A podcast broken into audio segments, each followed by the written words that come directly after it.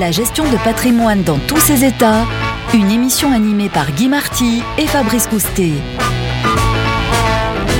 Bonjour Guy Marty. Bonjour Fabrice. On va s'intéresser à la monnaie et à la création monétaire aujourd'hui. On dit que les grandes banques centrales ont inondé les marchés de liquidités avec des problèmes qu'on connaît aujourd'hui. Est-ce que c'est vrai? Alors oui, bien sûr, bien sûr, bien sûr, mais euh, si on veut comprendre le, mécanisme, il faut peut-être revenir un peu en arrière. C'est-à-dire que il y a toujours eu un système monétaire qui a euh, pris plusieurs formes. À l'origine, l'or.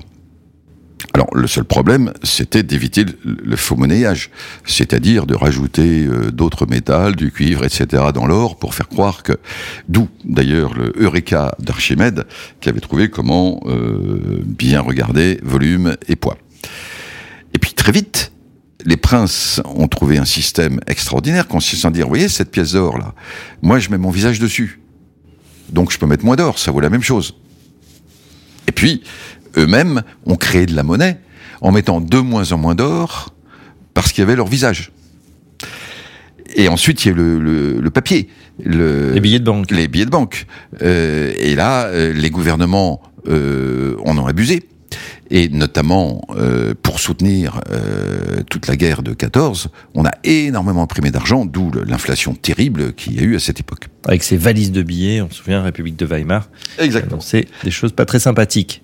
Et donc, euh, en fait, on est aujourd'hui dans un système totalement différent, où aujourd'hui, on n'imprime plus ou on ne fabrique plus d'argent sans fabriquer de dettes, ce qui est très curieux, mais, mais qu'il faut bien comprendre.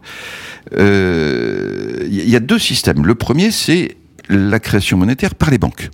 Bon, qui a toujours existé, mais qui était minoritaire autrefois, alors qu'elle est devenue beaucoup plus importante dans la société actuelle. Une banque, les dépôts font les crédits, on le sait bien, c'est-à-dire que la banque a des dépôts, elle prête à une entreprise ou un particulier, mais l'entreprise ou le particulier vont remettre leur argent dans le système bancaire.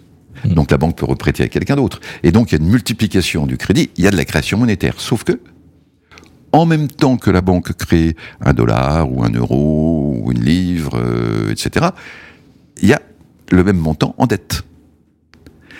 Et de même, les banques centrales ont retiré le pouvoir de création monétaire au gouvernement. Aujourd'hui, un gouvernement ne peut plus dire je crée de la monnaie. Hmm. Il doit emprunter. Et tout cela se fait autour de la Banque centrale et du système bancaire. Donc, quand la quantité de monnaie augmente dans l'économie, or il faut qu'elle augmente, parce que comme la population mondiale augmente, bah, s'il y a plus de gens, euh, il y a plus de consommation, il y a plus de travail, il y a plus d'activité, il faut plus d'argent. Donc, les systèmes monétaires sont là pour augmenter la, la quantité d'argent. Et en même temps, on augmente la quantité de dette, et c'est sans fin. C'est très clair, mais jusqu'où peut-on aller? Eh ben on pourra pas aller trop loin. Et aujourd'hui, on commence à crouler sous les dettes, et on voit bien qu'il faut s'arrêter. C'est pour ça que aujourd'hui, vous savez par exemple que plusieurs banques centrales sont en train de tester. Alors la Chine a été très très loin, puisque la Chine, il y a plus de 100 millions de, Chinois qui ont déjà leur compte en banque euh, à la Banque centrale chinoise. Alors ça fait peur, parce que si vous avez la Banque centrale qui est en lien direct digitalement avec votre compte en banque, bah, euh, on peut vous interdire d'acheter ceci, ou on peut vous couper les vivres, ou on peut, etc. Il y a un peu le spectre de, du meilleur des mondes là. Mais euh, en tout cas, les, les, autres banques centrales, la Fed, la BCE, sont en train de tester une monnaie banque centrale. Mmh. Comment ça pourrait marcher pour justement euh, essayer de sortir, de changer de système monétaire? Il y a l'intention de réformer, de transformer ce système monétaire. Donc peut-être une grande révolution dans le système monétaire à, à venir. Quel serait l'impact pour la gestion de patrimoine, pour nos économies? Alors pour nos économies, il faut dire que euh, les banques centrales euh, cherchent à les sauver, cherchent à les protéger. Donc euh, il n'y a pas de bonne ou mauvaise intention, il y a juste l'intention de, de, chercher un système monétaire qui permette aux économies de, de bien avancer pour les gestions de patrimoine, je pense que ce type de période où on sait qu'il y aura des troubles ou des modifications ou des réformes monétaires importantes, il faut peut-être mieux d'abord se méfier de tout ce qui est euh, emprunt d'État, je dirais à moyen long terme, c'est-à-dire ne pas trop pondérer les obligations d'État. C'est ce que d'ailleurs beaucoup de grands investisseurs institutionnels ont commencé à faire depuis quelques années, euh, moins de pondération.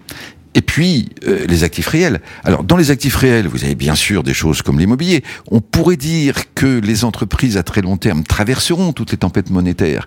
Mais on pourrait dire aussi que, dans une telle période, la bourse a des chances d'être particulièrement chahutée avec des hauts et des bas très, très, très violents. Et puis, et puis, euh, est-ce que l'or, est-ce que le bitcoin joueront un rôle dans le nouveau système monétaire? Très difficile à savoir. En tout cas, moi, je n'en sais rien. Mais actifs réels.